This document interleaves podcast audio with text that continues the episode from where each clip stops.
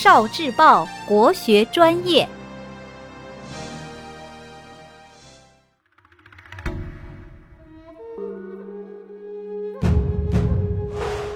国学小书屋三十六计，攻战计之擒贼擒王。三十六计的第三部分是攻战计，包括打草惊蛇、借尸还魂。调虎离山、欲擒故纵、抛砖引玉和擒贼擒王。三国时期，刘备借了荆州，但是后来他不想还了，就派了关羽去镇守。鲁肃想擒贼擒王，因此他设下了酒宴，请关羽参加。鲁肃。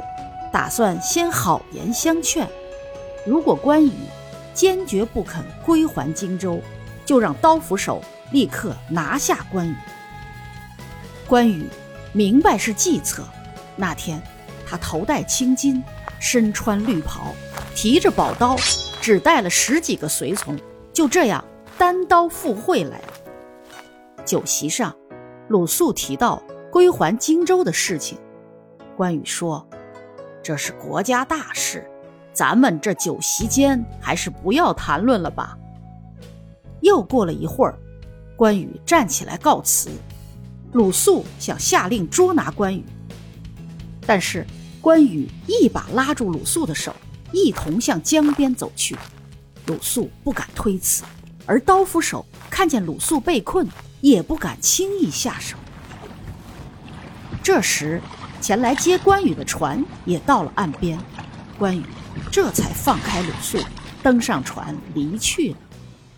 鲁肃的擒贼擒王的计策就这样失败了。